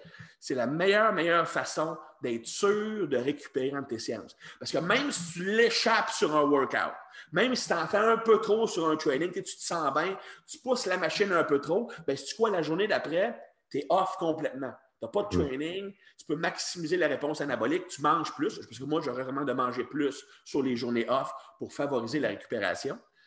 Euh, et, tu vas être capable de bien performer. Faire le un jour on, un jour off, donc trois ou quatre entraînements par semaine, c'est pas pour euh, c'est pas parce que tu veux t'entraîner moins, c'est parce que c'est pour ceux qui veulent s'entraîner plus dur, mais quand même récupérer. Quelqu'un qui veut utiliser plus une structure, je te dirais sept jours, l'approche que j'utilise, c'est lundi, mercredi, vendredi, c'est des gros trainings. Et le samedi, c'est une petite séance mineure que j'appelle un gap workout. Un gap workout, c'est que tu vas travailler des mouvements juste d'isolation, juste des machines pour des muscles que tu as l'impression d'avoir sous-stimulés pendant ta semaine, des muscles qui sont plus faibles que tu veux augmenter ou des muscles que tu veux vraiment mettre l'emphase. Mm tu, fais tes gros mouvements, tes grosses séances lundi, euh, mercredi, vendredi. La plus grosse séance, c'est le lundi. La séance la plus facile, c'est le samedi. Euh, que ça, en général, le fait d'avoir une journée off entre tous tes gros trainings, donc une journée off après chaque training et une journée off avant chaque, training, chaque gros training, ça te permet d'éviter le risque de surentraînement ou de moins de le réduire énormément. Et pour mhm. un naturel, ça fait toute la différence du monde. Mhm. puis en même temps, ça permet de travailler tes muscles plus souvent. Tu peux faire du whole body trois fois par semaine, puis l'isolation après ça. Tandis que quelqu'un qui, qui, est augmenté, qui est enhanced, il peut très bien faire du 5 ou 6 jours par semaine sans problème. Tu comprends? Parce qu'il va être capable de récupérer au point de vue musculaire. Il peut avoir des problèmes au point de vue neurologique, fatigue neurologique. Mais encore là, même du côté de la fatigue systémique, la fatigue du système nerveux, prendre des anabolisants, ça te donne un avantage. Parce que, tu sais, c'est un exemple. Le monde vont souvent sortir l'argument. Regarde, moi, je, je peux m'entraîner six jours par semaine si je veux. Je vais faire un muscle différent à chaque séance. C'est pas de même ça marche. Parce qu'il y a deux choses qui existent dans la vie quand tu t'entraînes. Tu as de la fatigue locale dans le muscle que tu entraînes et tu as une fatigue systémique, le système nerveux euh, et, au point de vue hormonal ou ces choses-là, système immunitaire, ces choses-là. Euh, à chaque fois que tu t'entraînes, tu crées de la fatigue aux deux niveaux. Donc, un exemple, si j'entraîne mes jambes le lundi, puis je dis, oh, je vais entraîner mes bras le mardi, c'est correct. Ouais, mais après ta séance de jambes, tu as une grosse fatigue systémique. Puis si tu te rentraînes le lendemain, bien, si tu crois tu vas à la troisième journée, tu as encore creusé le trou plus, plus bas. Tu, tu vas graduellement empirer, empirer, empirer. Et le, résultat final de cette fatigue systémique-là, c'est ce qu'on appelle le surentraînement. Moi, j'aime mieux utiliser ça, le burn-out d'entraînement, c'est beaucoup plus applicable. Puis je vais t'expliquer c'est quoi le burn-out d'entraînement. Puis après ça, je vais t'expliquer pourquoi les stéroïdes anabolisants peuvent t'aider à éviter ça et pourquoi quelqu'un qui est sur le stock peut s'entraîner du six jours par semaine puis pas avoir de problème. On comprend déjà que vu que ça augmente la synthèse des protéines et que ça contrebalance le cortisol, au point de vue local, au point de vue musculaire, ils peuvent tolérer de s'entraîner six jours par semaine. On comprend ça. Au point de vue systémique. la, la principale cause de burn-out d'entraînement, c'est quand je produis du cortisol et de l'adrénaline et que j'ai tellement d'adrénaline que je viens rendre les récepteurs adrénergiques résistants à l'adrénaline. Ça, c'est une chose que le monde ignore, c'est que les récepteurs bêta-adrénergiques, ceux qui interagissent avec l'adrénaline, euh, c'est les plus faciles à désensibiliser, à rendre résistants, avec les récepteurs d'insuline. Puis la réponse est simple, la raison est simple, c'est que c'est pour sauver ta vie. si tu surcharges tes récepteurs androgéniques, tu vas prendre une bouteille de testo suspension, là, puis tu t'injectes 1000 mg d'une shot. Bien, si tu quoi? Il ne se passera rien. Tu vas peut-être avoir une érection monumentale, mais tu n'auras pas d'effets secondaires qui sont dangereux. Une petite augmentation de la pression sanguine, mais après la journée, ça revient à la normale. Donc, il n'y a pas de raison de désensibiliser les récepteurs adrénergiques quand ils sont surstimulés. OK? Par contre, au point de vue adrénaline, si je surstimule mes récepteurs bêta-adrénergiques, qu'est-ce qui arrive? Rythme cardiaque peut monter à un niveau incontrôlable. Pression sanguine peut augmenter à un niveau incontrôlable. Ça peut amener des crises cardiaques. On a vu souvent des jeunes qui viennent se prendre 40 000 Monster Drink, qui se pètent une crise cardiaque en jouant au hockey, ils ont 22 ans en super santé, tu comprends? Mhm. C'est encore un gars qui va dans les raves, j'ai entendu parler qu'il y a du monde qui allait dans les raves, pas que j'irai jamais là, là. mais mettons quelqu'un qui va prendre des speeds, ben, j'en ai vu, j'ai entendu parler qu'il y avait du monde dans les raves qui avait une crise cardiaque ou des incidents cardiaques à cause des speeds. Tu surstimules tes récepteurs adrénaline, adrénergiques, ben, tu peux mourir, même. Mhm. Fait que une façon de se protéger contre ça, c'est quand ils sont surstimulés, bien, au plus Chris, tu es résistant. Hmm. Pour que si la même bombardement d'adrénaline revienne, je réponds moins, donc j'ai moins de risque de me péter une crise cardiaque ou d'avoir une pression sanguine qui va détruire mes reins. Tu comprends? Hmm. Donc, dans l'intérêt de ta survie, les récepteurs bêta-adrénergiques se désensibilisent très rapidement. Et, là où je veux en venir, c'est que les récepteurs bêta-adrénergiques, tu en as dans le cerveau, tu en as dans le muscle, tu en as dans le cœur, tu en as partout. Et, et s'ils sont rendus résistants au point de vue du muscle, ta force baisse, ton tonus musculaire baisse, tu as l'air flat et mou. Tu sais, un exemple, des fois, tu te sens. Tu sais, ceux qui connaissent l'entraînement, ceux, ceux qui sont qui sont d'un niveau relativement élevé, euh, qui, ont, pris une bonne masse musculaire, qui, qui ressentent bien leur corps, ont tous vécu ça. Tu t'entraînes, tu es fucking pas capable d'avoir de pompe. Euh, tu te regardes dans le miroir, tu jurais que tu as perdu 10 livres de masse musculaire, tu es, soft, tu es mou. Là, tu te loads en carb, tu te loads en carb, puis ça fait fuck all différence. Tu restes soft, tu n'as pas de pompe, ça, c'est parce que les récepteurs bêta-adrénergiques au point de vue musculaire sont rendus résistants. Donc, c'est très, très, très, très difficile d'activer ton muscle. Tu perds de la force, tu perds du tonus musculaire. Et, en, passant, souvent, on a le contraire. Quelqu'un qui va avoir un hyper-tonus musculaire, très, très, très, très, très dur, c'est soit qui est en surproduction d'adrénaline ou qui est hyper, hyper sensible à l'adrénaline. C'est pas que les sprinters, les, les, athlètes de puissance, en général, tu les regardes puis ils ont l'air faits de roche même quand ils ne s'entraînent pas. Mm-hmm. Parce qu'ils sont hyper sensibles à l'adrénaline. OK, bon, mm. parenthèse. Donc, si tu rends ces récepteurs-là résistants, tu perds la force, tu perds la puissance, tu perds du tonus, tu looks moins bien. Mm. Si au point de vue du cœur, euh, je, rends, je, rends, mes récepteurs résistants, je perds de l'endurance parce que je ne suis pas capable d'augmenter mon rythme cardiaque autant. Je ne suis pas capable de pomper autant de sang vers le muscle, donc envoyer de l'oxygène et des nutriments ou enlever l'acide lactique du muscle, tu comprends? Euh, si, mes récepteurs au niveau du cerveau deviennent résistants, je suis plus paresseux, je suis moins motivé, j'ai moins de drive. Bon, c'est ça le, burn-out d'entraînement. Tu perds la performance, tu perds ta motivation, tu es soft. C'est ça le burn-out d'entraînement, ce qu'on appelle le surentraînement. Et, ça, ce qui arrive, c'est que si j'arrête pas de produire de l'adrénaline, je m'entraîne six jours par semaine. À chaque fois que je m'entraîne, je pompe de l'adrénaline, je pompe de l'adrénaline dans le système. Bien, je ne donne jamais une chance à mes récepteurs de se resensibiliser. Et, au long terme, ça fait que tes récepteurs vont arrêter de répondre au, niveau du cerveau, du cœur, des muscles. Euh, tandis que si tu es sur le stock, ça, c'est une chose que le monde ignore. Puis à chaque fois que je dis ça à quelqu'un, même du monde qui sont connaissants sur les anabolisants et qui apprennent depuis longtemps, ils sont comme sous le choc. Un des effets principaux des anabolisants, OK, c'est que ça rend tes récepteurs bêta-adrénergiques plus sensibles à l'adrénaline. C'est mmh. pour ça un exemple que, tu regarde, j'ai vu du monde commencer un cycle, mettons, de trambolone puis de testostérone. En passant, trambolone, c'est un stéroïde complètement stupide à utiliser dans 95% du temps. On s'en parlera une autre fois.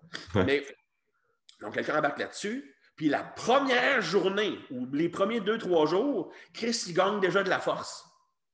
Tu ne viendras pas me faire croire qu'il a pris de la masse musculaire en deux jours. Ce qui arrive, c'est que tu vas augmenter la sensibilité des récepteurs adrénergiques qui fait qu'ils répondent plus à l'adrénaline, ton muscle contracte plus fort. Hmm. C'est l'avantage. Le monde va se dire, mais tu es un athlète, il prend des anabolisants, mais tu sais, c'est même pas l'air des gars qui s'entraînent. peut-être qu'il ne fait pas de musculation, mais les anabolisants vont l'aider quand même en le rendant plus sensible à l'adrénaline, qui va augmenter ses performances, même si tu ne prends pas de masse musculaire, même si tu ne fais pas de lifting. Mais au point de vue de ce que je dis, au point de vue de différence naturelle augmentée, c'est que la personne qui va prendre des anabolisants, en rendant tes récepteurs adrénergiques plus sensibles, ben, tu viens contrebalancer le risque de les rendre résistants, tu comprends? Ouais. Tu as moins de chances d'avoir ce burn-out d'entraînement-là. Hmm. En passant, euh, cette, augmentation-là de la sensibilité à l'adrénaline, c'est la raison principale, d'ailleurs, ce qu'on appelle le roid rage. C'est le monde qui vient agressif, le monde qui vient arrogant, qui, jouent à ça, qui pognent les nerfs facilement, qui sont, ou qui sont juste impatients. Les données qui ne sont pas agressifs qui sont juste plus impatients. C'est à cause que tu réponds plus à l'adrénaline. Le moindrement que tu as un petit peu d'adrénaline, tu viens en mode fight or flight. Donc, tu viens agressif, tu viens hmm. défensif, tu viens impatient, tu viens intolérant. Certaines personnes sont moins à risque de ça. Les personnes qui sont soit naturellement moins sensibles à l'adrénaline, ou encore les personnes qui ont un très haut taux de sérotonine et de GABA qui peuvent venir contrebalancer ça. Donc, c'est pour ça qu'on parle de neurotapping dans si on a le temps. C'est que différents profils vont être influencés différemment, tu comprends? Mais, mais, le fait est que ceux qui viennent agressifs en prenant des anabolisants, ça va être principalement dû au fait que le corps répond plus à l'adrénaline qui les rend prime plus facilement. C'est les, les, différences principales. Je te dirais qu'un naturel doit choisir une variable sur trois volume, intensité ou euh, euh, stress psychologique. Stress psychologique, Puis la pousser celle-là, puis mhm. alterner les variables euh, et avoir plus de journées de repos dans la semaine. Et, mhm. également, le naturel devrait avoir une augmentation calorique lors des journées off. Tu sais, ça, c'est mhm. une différence. La plupart du monde vont avoir un apport calorique plus bas les journées off. Puis j'ai fait ça pendant des années aussi. Et si tu es sur une diète pour coter, évidemment, c'est ce que tu fais aussi. Parce que tu veux maximiser ton déficit calorique. Si je ne m'entraîne pas, ma dépense calorique est plus faible, donc je vais avoir une moins grande, moins grande intake, c'est normal. Mais si ton but, c'est de prendre la masse musculaire, tu dois traiter les journées off comme une journée pour maximiser la récupération de l'entraînement que tu viens juste de faire pour que l'entraînement suivant soit le meilleur possible. Mhm. Donc, tu vas augmenter tes, calories, surtout au niveau des glucides sur ces journées-là. Parce que les, glucides, excellent pour baisser le cortisol, ça augmente le mTOR, ça augmente euh, l'IGF-1, et donc ça va augmenter les hormones ou les structures qui sont naturellement efficaces pour stimuler le gain de masse musculaire. je te dirais que c'est ce qui est le plus important. je vais dire honnêtement, quelqu'un qui est sur le stock progresserait probablement mieux à s'entraîner comme ça aussi. Euh, sauf que, dans le fond, le stock te permet de t'entraîner plus parce que toi, tu as le goût de t'entraîner plus. Mm-hmm. C'est correct, mais le naturel ne peut pas se permettre de faire ça, sauf à moins que ce soit une exception génétique ou que ce soit un débutant. Ouais. le débutant n'est pas capable de s'entraîner assez dur pour causer assez de, assez de dommages pour euh, que ce soit impossible de récupérer. Mm. c'est tellement intéressant. Puis, tu sais, on, je peux pas te, laisser aller. Tu viens juste de, mentionner le neurotyping. Là, puis, on va prendre le temps d'en parler un petit peu avant de, terminer l'entrevue, Chris. Mais justement, tu parlais que les produits anabolisants vont avoir un impact aussi au niveau de la biochimie du cerveau. Tu sais, ça va jouer. Fait que. Tu peux tout. C'est ouais. du produit. Tu sais, je veux dire, euh, un exemple, beaucoup de personnes vont dire que tu prends un produit qui est super doux comme l'équipoise. Tu as beaucoup de personnes qui disent Moi, j'ai de l'anxiété quand je prends là-dessus. C'est parce que l'équipoise va venir baisser le niveau de GABA. Si tu es quelqu'un qui a un bas niveau de GABA, tu es dans le trouble. Si quelqu'un qui a un haut niveau de GABA, ça ne dérangera pas, tu comprends? Euh, mm-hmm. Certains anabolisants vont avoir une grosse, grosse, grosse réponse dopaminergique qui peut te rendre facilement accro à ce produit-là. Euh, comme le, dianabol, par exemple, même la testostérone à la limite. Euh, c'est prouvé que les personnes qui ont un plus haut taux de testostérone ont aussi une plus grande activité dopaminergique. Ça, quelqu'un qui a un plus gros taux de testostérone, c'est du monde qui sont plus positifs, qui ont plus de drive, qui sont plus motivés. Pas à cause de la testo, ou pas directement, à cause que le plus haut niveau de testostérone entraîne une plus haute activité dopaminergique, et la dopamine est le neurotransmetteur de la motivation. Euh, fait c'est puis elle n'a pas augmenter l'adrénaline, ces choses-là, comme un exemple. Puis plus un, produit est androgénique, euh, plus il va avoir un gros impact normalement sur les récepteurs androgéniques. C'est pour ça un exemple que les powerlifters vont prendre un produit comme la l'allotestin ou le méthyltriénolone ou les check drops avant une compétition. C'est pourtant des produits qui sont très peu efficaces pour la prise de masse musculaire, mais ça va tellement augmenter l'activité adrénergique que ça, ça te rend super, super fort. C'est ça. Euh, faut, faut, le monde, euh, le monde prend, va, prendre leurs décisions. ça a l'air, je, parle de même, j'ai l'air du gars qui prenez du stock. C'est pas ça pendant tout. Hein. À la limite, moi, maintenant, je refuse d'entraîner du monde qui sont sur du stock mm-hmm. parce que je ne veux pas embarquer dans ce game-là. Par contre, je crois que euh, l'éducation. Ah parce que si tu, si tu décides d'en prendre, tu vas en prendre. Mais tu sais, si tu vas suivre les conseils du gros, puis tu prends un peu de tout ou tu fais des dosages de fou, puis tu te scrapes la santé, tu n'es pas mieux, tu comprends? Mm-hmm. Il faut que tu comprennes que chaque produit, ça a un effet physiologique. Puis il faut que tu choisisses ce qui va aller avec l'adaptation, avec le gain que toi tu veux. Tu sais, je parlais de trambolone.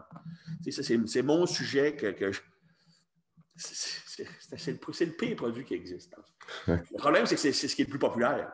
Pourquoi? Parce qu'il n'y a aucun produit anabolisant, à part le méthyltriénolone, qui est encore pire, au point de vue effet secondaire, qui va changer un physique aussi vite. Mm-hmm. Ça change le look du physique. Mais le monde pense que tu prends de la masse musculaire en fou. On va dire, le trambolone est très, très peu anabolique. En fait, il n'y a absolument pas, ou presque pas l'anabolisme musculaire. C'est très anti-anabolique, mais pas super anabolique. La raison que ça change le look quasiment instantanément, c'était relativement en ligne, c'est que, un, ça a un effet diurétique. C'est un anabolisant qui a un produit diurétique. Tu flushes de l'eau, tu flushes de l'eau, tu flushes de l'eau. Et c'est un effet, et c'est un produit qui a un énorme impact sur les récepteurs androgéniques, euh, excuse-moi, euh, adrénergique, adrénaline. Et plus tes récepteurs adrénergiques sont sensibles, plus ton tonus musculaire est élevé. Donc, le trambolone rend ton muscle dur, dur, dur, dur, puis fait mm flusher de l'eau. Tu te mm-hmm. regardes, c'est que je l'ai pompé tout le temps. Ouais, c'est ça. Mais ça, mais, au point de vue bâtir la masse musculaire, c'est zéro. Euh, c'est le seul anabolisant avec la Navarre qui a directement un effet négatif sur les reins. Euh, d'autres produits peuvent en avoir par l'augmentation de la pression sanguine, qui est dangereux pour les reins, mais le trambolone et la Navarre ont un effet direct sur les reins. Et, ça, une fois que tes reins sont, sont, sont scrap, sont scrap. Tu ne peux rien faire, rien faire comme ça. Euh, c'est un produit que tu utilises ça, as l'utiliser. Dans les trois dernières semaines, avant un concours de bodybuilding, si tu ne compétitionnes pas ou tu ne fais pas un photoshoot puis tu gagnes ta vie avec ça, tu n'as littéralement aucune justification d'utiliser ça. Aucune. Zéro. Si tu as besoin de ça pour avoir l'air avoir euh, rips à la beach, man, ben, trouve pas d'autre chose à faire dans la vie. Parce que rendu à 30 ans, il n'y aura plus grand-chose qui va fonctionner dans ton corps. Ouais. C'est la morale de l'histoire. Ouais, c'est ça. Puis, euh, pour finir là-dessus, je pense que ça va vraiment guider les, gens comme euh, la, différence entre les quelqu'un qui va prendre du stock, quelqu'un qui va être plus naturel, puis avoir la bonne approche, puis d'être smart dans son, dans son entraînement, surtout. C'est, ça qu'il faut retenir de ça. Ah, pour vrai, là, dans la vie, là, c'est bien difficile de sous-entraîner. Si, tu t'entraînes. Le problème que je vois aujourd'hui, ça, c'est symptomatique de la nouvelle génération. Euh, je ne sais pas si c'est à cause des médias sociaux, je ne peux pas dire, mais le monde s'entraîne plus dur. Le monde ne s'entraîne pas dur. Je viens de faire un post là-dessus sur Instagram, justement. Euh, ce qui arrive, c'est que le monde s'entraîne beaucoup. Mm. Il ne s'entraîne pas dur. Pour moi, s'entraîner dur, là, s'entraîner dur, ça n'a rien à voir avec s'entraîner beaucoup. S'entraîner dur, c'est quand tu prends une série, à quel point ta série ta pousse. C'est ça, s'entraîner dur.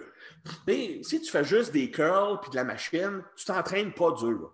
Mm. Tu T'entraîner dur, c'est que tu, rentres dans une zone d'inconfort. Puis regarde, tu vois un, machine curl, tu auras beau aller huit fois en drop set dans ta série, tu ne sors pas de ta zone de confort. Tu as une fatigue locale, mais tu n'as pas, pas l'impression que tu vas mourir. C'est pas ça s'entraîner dur, tu comprends? Euh, le monde va aller vers des petits exercices qui sont cute, on prend la petite poulie pour aller travailler vraiment la, troisième fibre du deltoïde postérieur.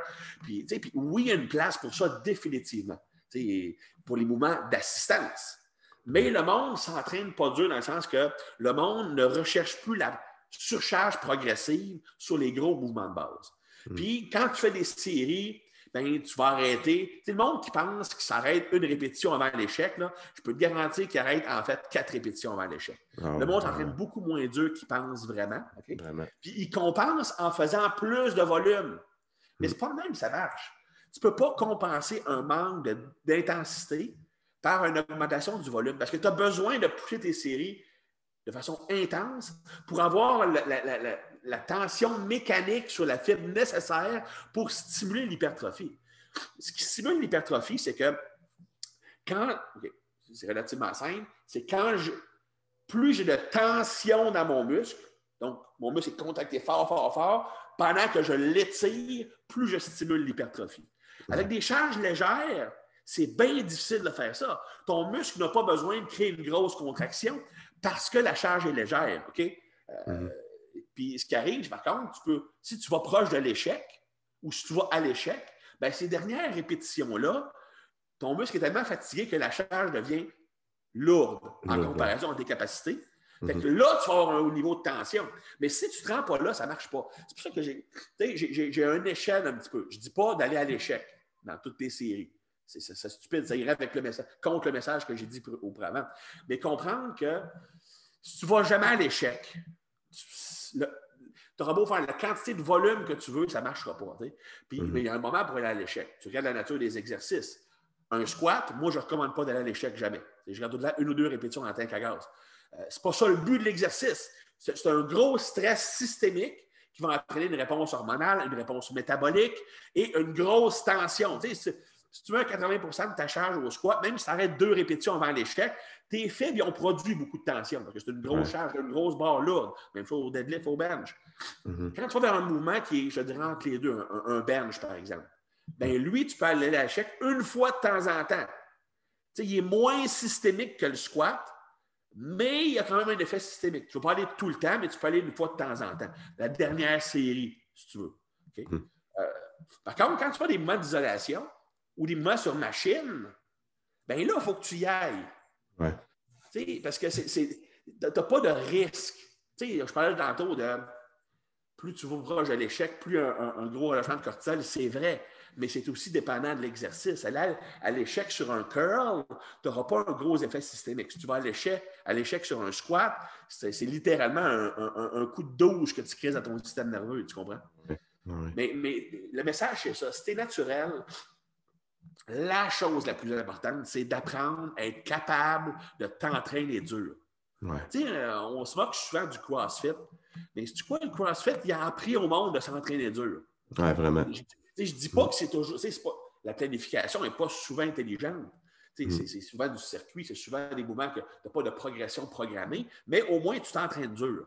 Mm. Mais tu sais, apprends à utiliser cette même mentalité-là dans un entraînement de bodybuilding tu vas progresser plus. Mais tu vas te rendre compte que c'est quoi?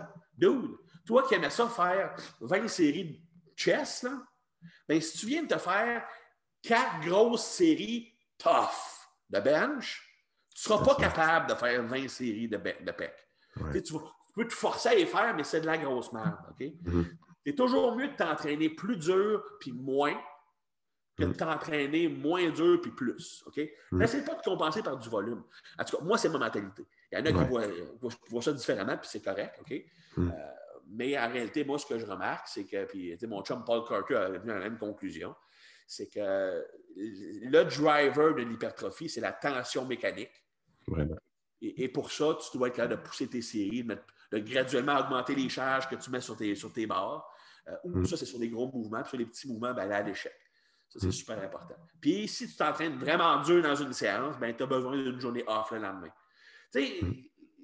si tu n'as jamais besoin de prendre une journée off dans ta semaine, c'est par définition que tu ne t'entraînes pas dur. Mm. Parce que si, moi, quand je m'entraîne, là, je vais m'expliquer. Je suis rendu à 40, 44 ans. Puis, je m'entraîne aussi dur, que, aussi dur que quand j'étais jeune, mais je me rends compte que c'est quoi? C'est absolument impossible pour moi de m'entraîner. Je me suis entraîné aujourd'hui, ça, je transpire comme un épais. Ça serait impossible pour moi de m'entraîner demain. Impossible. Je pourrais le faire, mais ça serait de la grosse merde, ma motivation ne serait pas là, le même muscle connection ne serait pas là, la performance, ça serait, serait poche. pourquoi aller au gym si ta performance ne sera pas bonne? C'est pas mal plus intelligent de, de t'entraîner fort une journée. Fais tout ce que tu peux pour récupérer. L'autre journée, tu t'entraînes fort encore, tu comprends? Si je m'entraîne fort une journée, puis que mon corps me force à m'entraîner peu la journée suivante, je ne suis pas gagnant. Mais non. que, moi, ce que je, ce que je remarque, c'est plus tu as d'entraînement, de journées d'entraînement de haute qualité, plus tu vas progresser vite. Tout le monde va se dire Ouais, mais regarde, c'est mieux d'y aller puis d'avoir une mauvaise performance que pas d'y aller. Bullshit! Mm. Bullshit! Si mm. tu ne performes pas, là, pourquoi tu n'as pas performé? Pourquoi? Parce que tu n'es pas récupéré. Mais si tu t'entraînes pendant que tu n'es pas récupéré, qu'est-ce qui arrive? Ben, tu es encore moins récupéré le lendemain. Ah oui, c'est ça. Ça n'a pas de sens. C'est comme de dire, euh, mettons un exemple, je me casse une jambe, puis là, à, l'air à peu près à 80% je vais aller courir pareil dessus, puis tu recasses. C'est ça. Tu sais, es un épais, là. Mais, mais, tu sais, prendre la masse musculaire au côté ou whatever, c'est tellement émotionnel. On veut notre shape, puis on la veut là. des fois, on oublie la logique. Puis moi, le premier, j'ai été un accro à la stimulation pendant des années. Et pendant des années, je ne progressais pas puis je me laissais croire que je progressais. Tu comprends? On peut se convaincre, notre, tête peut jouer des tours. Tu comprends? Mm-hmm. mais en réalité, la réalité est tu vas dans le gym pour progresser. Si tu ne progresses pas, ton entraînement a été négatif. Period. je ne dis pas que ça n'arrivera pas des mauvais trainings, on n'est pas des robots, mais mets les chances de ton bord, entraîne-toi fort, au point où tu as besoin d'une journée off. Prends une journée off, load-toi en masse en carbs, mange en masse, l'autre journée d'après, tu as du gaz, tu t'entraînes. C'est mieux ça que d'arriver dans le gym puis tu fais tes workouts parce que tu sens que tu es obligé de les faire parce mm. que tu penses que tu n'auras pas tes gains si tu t'entraînes pas. il y a combien de monde qui fait ça en plus? Tout le monde. Mais le problème, c'est que, tu sais, il y a beaucoup de monde qui sont plus accros à l'entraînement qu'au gain. Ouais. C'est correct. Tu aimes ça mm. t'entraîner, vas-y deux fois par jour, sept jours par semaine. Amuse-toi. Mais tu ne gagneras pas. mm. Ça vaut la peine de se poser objectivement la question. Regarde, donc je te pose une question. Voici, tu as, deux choix. Choix numéro un, tu t'entraînes deux fois par semaine, puis au bout de 12 semaines, tu as pris 10 livres de muscles. Ou option 2, tu t'entraînes six jours par semaine, puis au bout, tu as pris 3 livres de muscles. C'est quoi? Plus que 80% du monde vont prendre option 2. Hmm. S'ils sont honnêtes avec eux-mêmes, s'ils sont honnêtes avec eux-mêmes. Mm. Parce que le monde, c'est le fun. Je suis content que vous soyez passionné d'entraînement. Mais sois donc passionné avec ta progression à la place d'être passionné par les. Mais tu sais, encore là, regarde, c'est une autre, une autre excuse-moi, je déblatère un peu, je vais Non, mais c'est intéressant. C'est un peu comme ça que je suis. Je pense qu'une des raisons que le monde sont même, c'est qu'ils ne suivent pas de plan. Ouais. Pense-y, là, pense-y. Si tu arrives dans le gym avec ton bro, là, tu te dis, qu'est-ce qu'on fait aujourd'hui, le gros? on fait les bras. C'est toujours les bras ou le chest. On fait les bras. OK? Qu'est-ce que tu as le goût de faire en premier? On va commencer par un, barbell curl. On va, on, va, avec des dips. OK? Comment une répétition qu'on fait? Ah, on, fait-tu 8-10? Ah non, j'aimerais mieux 10-12 aujourd'hui. Tu n'as pas de. aucun, la plupart du monde sont le même. Tu n'as aucune logique. Tu as un petit peu de logique, mais combien utilisent un système de progression? Tu sais, que ton entraînement est construit, puis tu as une méthode de progression à chaque. Quand ça, ça arrive, tu dois ajouter du poids. Puis tu as une structure, tu répètes les mêmes exercices que tu deviens plus fort à ce mouvement-là. Si tu as un manque de structure, ben, tu quoi? Tu ne le vois pas que tu progresses ou que tu ne progresses pas. Donc, tout ce que tu peux te fier à, pour savoir si tu t'entraînes bien, c'est la sensation. Mm-hmm. Tu en fais plus, tu en fais, choisir d'autres 3000 exercices. J'ai vu ce mouvement-là sur la cool, on va le faire. Mais c'est quoi? C'est un entraînement structuré. Tu as un journal d'entraînement. Un journal d'entraînement. Tu marques tes workouts. c'est bon, c'est le mien. Et tu le sais, la semaine passée, j'ai mis 285 au close grip bench. J'ai fait 6 répétitions pour les quatre premières séries. La cinquième, je me suis juste rendu à 5. Puis la sixième, je me suis rendu à 4. Cette semaine, mon but, c'est d'en faire six répétitions pour toutes les séries. Ah, c'est ça. Je suis pas encore prêt à ajouter de la charge. Je n'ai pas fait toutes mes séries. Tu comprends? Mm-hmm. Puis quand j'aurai fait 6 x 6, mais tu quoi? J'ajoute 5 livres. J'ajoute 10 mm-hmm. livres. Mm-hmm. Je le marque dans mon journal. Là, je suis rendu à 2,95. Là, j'ai fait 6, 6, 5, 5, 4, 3. Mais la semaine prochaine, mon but, c'est de faire 6, 6, 6, 6, 5, 4. Tu comprends? Ouais. Oh, mais tu progresses pas vite. Gros, au moins je progresse. Toi, tu ne progresses pas. Mais tu sais, ça, ça donne une structure. Ça te permet de savoir si je récupère. Tu sais, un exemple, je vois mon workout, puis j'ai fait, disons, 285, j'ai fait 5 séries de 6, puis la dernière, j'ai fait 5 reps. La semaine suivante, j'ai fait juste 4 séries de 6, 2 séries de 5. J'ai-tu progressé? Ben non, j'ai régressé. Là, je me hmm. pose la question, pourquoi est-ce que j'ai régressé? J'ai-tu une ou deux journées que j'ai pas assez mangé? J'ai-tu une ou deux journées que j'ai mal dormi? Tu de comprendre ça. C'est-tu je me suis trop entraîné? Je checkais mon journal, je peux te montrer les, journées.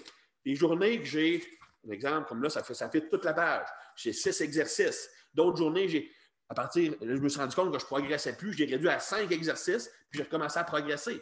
Mais si tu ne marques pas ce que tu fais, un, tu ne le sais pas quand tu régresses, tu ne peux pas savoir pourquoi tu régresses. Tu sais, ça se peut que, regarde, tu en fais trop. Même moi, que ça fait 20, 27 ans, 30 ans que je m'entraîne, j'ai une grosse tolérance à l'entraînement. Il faut que j'enlève des faut que j'enlève des exercices parce que je ne tolère pas, je ne récupère pas. Mm. Il y a deux semaines, Euh, je, suis spécialiste sur le bench présentement. J'avais une journée de bench, une journée de close grip. Puis j'ai régressé sur mon close grip. je me suis dit, qu'est-ce que c'est quoi le problème? Je regarde ma feuille, je regarde ma feuille, je regarde ma feuille. Ah, ma journée de bench, j'avais fait trois exercices d'isolation de triceps. Je m'en enlevé deux pour voir. Je m'en ai enlevé deux. La semaine d'après, mon, mon close grip, il est monté. Mais ça, comment tu peux le savoir si tu ne le notes pas? si tu n'as pas un système de progression. Tu vas sur mon site tbarmy.com, j'ai un article sur le système Triple Progression System. C'est ce que moi, j'utilise personnellement sur mes big lifts. C'est parce que là, là l'erreur que le monde va faire, c'est Tib, il me dit marque tes charges dans le journal, puis à chaque semaine, il faut que tu progresses. C'est pas ça que je dis. Parce que si c'est ce que tu veux faire, là, tu vas te planter après trois semaines. Tu fait 2,85 cette semaine, ça veut dire qu'il faut que je mette 295 la semaine prochaine. Ça va marcher pendant deux semaines. Trois semaines, après, tu vas pogner un mur. Pourquoi? Parce qu'une personne naturelle, une personne normale qui est relativement avancée, qui est une personne qui est intermédiaire, peut gagner entre 1 et 2% de force après un entraînement. OK? Dans de récupération. Une personne qui est avancée, ça va être du 0,5, 0,25, 0,5% 1% si t'es fucking chanceux, je te dirais même une bonne récupération cette semaine-là. Tu sais, augmenter ta charge de 10 livres, si ça représente 4 ben, tu es 3% en haut de ce que tu peux gagner. Mm-hmm. Ça prend combien de temps avant que ça te rattrape, ça? Pas long. Ouais. Augmente la charge quand ton corps est prêt à augmenter la charge. C'est pour mm. ça que j'aime le système double ou triple progression. Je vais l'expliquer brièvement. Moi, je vise un nombre de répétitions pour un exercice, donc 6 répétitions. je choisis un nombre de séries, disons 6 séries. Ça, ça, a l'air de beaucoup, mais c'est parce que je fais vraiment je fais, 3 exercices par, par, entraînement, des fois 4. Je n'ai pas, pas, beaucoup de volume d'exercices. Mais mon premier, c'est le mouvement principal, j'en ai 6, les autres mouvements, c'est du 3. C'est ce, que je, je fais présentement. Ce n'est pas ce que je dis à tout le monde de faire. C'est entre 4 et 6, mettons, Mettons, mettons on, va, dire 4 pour rendre ça plus simple pour le monde. Je fais 4 séries de 6. Là, je choisis une charge qui est proche de mon 6 RM. Disons que mon 6 RM, ça serait 2,90. Mais je vais prendre 2,85, mettons. OK? Puis là, mon but, c'est de faire mes 4 séries de 6 à 2,85. Puis tant que je ne suis pas capable de faire ça, je n'ai pas le droit d'augmenter la charge parce que mon corps n'est pas prêt à progresser. Si je fais 2,85 x 6, 2,85 x 6, 2,85 x 5, 2,85 x 4, je ne suis pas prêt à monter à 2,90, 2,95. Si mhm. l'entraînement suivant, je fais 6, 6, 6, 5, j'ai progressé. J'ai gagné 3 reps total. Mais je n'ai pas encore assez progressé pour justifier d'augmenter le poids. Mhm. L'entraînement suivant, je fais 6, 6, 6, 6. J'ai le droit d'augmenter la charge. Mhm. Donc, ça, ça, assure que tu augmentes le poids juste quand tu es prêt à l'augmenter. Tandis que si arbitrairement, si arbitrairement, toi, tu te dis, à chaque semaine, je dois ajouter 10 livres sur mes squats et 5 livres sur mes press, ça peut marcher pendant 3 semaines, 5 semaines, mais quand tu pognes le mur, tu es pogné là. Mm. Tandis qu'avec la double progression, tu suis la progression naturelle de ton corps. Mm. Et ça, c'est une autre chose qui est la différence entre le naturel et l'augmenté. Tu sais, si un gars qui a fait du powerlifting, puis le gars, il est, il, est loadé comme un œuf, puis il dit, regarde, tu ajoutes 10 livres par semaine sur ton bench, parce que lui, ça marche. Ben lui, ça marche parce qu'il est augmenté. Quelqu'un qui est sur le stock, à la place de gagner 1% peut-être qu'il gagne 5% par l'entraînement. Hmm. Et lui, il va être capable, mais donne ça à toi. Toi, tu n'es pas capable. Hmm. Moi, je l'ai essayé, ça marchait. Dude. Non. Vas-y, conservateur. Avec le double progression model, tu ne peux jamais te tromper. Puis après ça, j'ajoute le Triple Progression Model. Ça, c'est parce que même avec le meilleur système de progression, à un moment donné, tu, un, tu vas pogner un mur. Fait que si tu atteins un point où tu n'es pas capable d'ajouter même pas une répétition, tu sais, je fais 2,85, 6, 6, 5, 5. La semaine d'après, 2,85, 6, 6, 5, 5. Après ça, 2,85, 6, 6, 5, 5. OK, on arrête. OK, il y a un problème. Là, ce que je fais, triple progression. Je change mes répétitions. À base de 6, je vais à 4 puis je recommence. Avec un CSRM? Hein? Non, non, avec, euh, avec une charge qui est, disons, 5 livres de plus que j'avais fait de mon CSRM. Donc, à place de 2,85, je vais à 2,90. Et je recommence une double progression. Puis quand je suis plus capable, je vais aller vers un 2. Mm-hmm. Tu comprends? Bon, évidemment, ça, c'est plus pour. Mon but, c'est la force. Quelqu'un qui son but, c'est l'hypertrophie, tu commences à 10. Quand tu n'es plus capable de progresser pour 10, tu vas à 8. Quand tu n'es plus capable de progresser pour 8, tu vas à 6. Mm. Si, tu veux, si tu vises un mix force-hypertrophie, tu commences à 8. Quand tu n'es plus capable de progresser à 8, tu vas à 6. Quand tu n'es plus capable de progresser, tu vas à 4. Quand c'est la force, c'est 6, 3, 6, 4, 2. Tu sais, Ça te permet de. Juste ça, là, là moi, je sais quoi de se faire. Huit semaines, je suis là-dessus, je ne suis pas encore, je suis pas encore descendu en bas de 6. Je progresse encore. Ah ouais. Tu sais, tu peux progresser fucking longtemps avec ça. Puis, tu sais, après ça, tout ce qui reste à faire, c'est que tu modifies les mouvements d'assistance en conséquence. Hmm. Moi, j'utilise l'approche lift spécifique beaucoup. Tu as un entraînement de bench, tu as ton mouvement de bench, j'ai un mouvement de rowing, j'ai un mouvement de dos à chaque entraînement. Et après ça, je vais choisir un, deux ou trois mouvements d'assistance pour le bench. Hmm.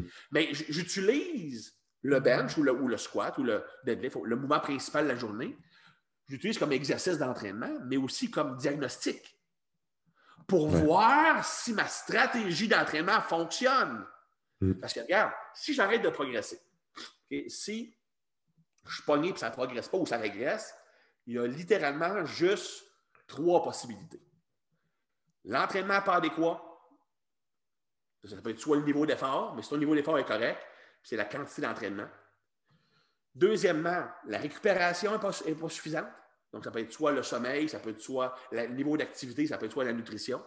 Et finalement, bien, ça se peut que tu es top et out au point de vue de tes capacités neurologiques et musculaires. Donc, en allant vers une zone plus basse, tu vas stimuler ton système nerveux plus, qui va mieux utiliser tes muscles et tu vas continuer à progresser pendant quelques semaines.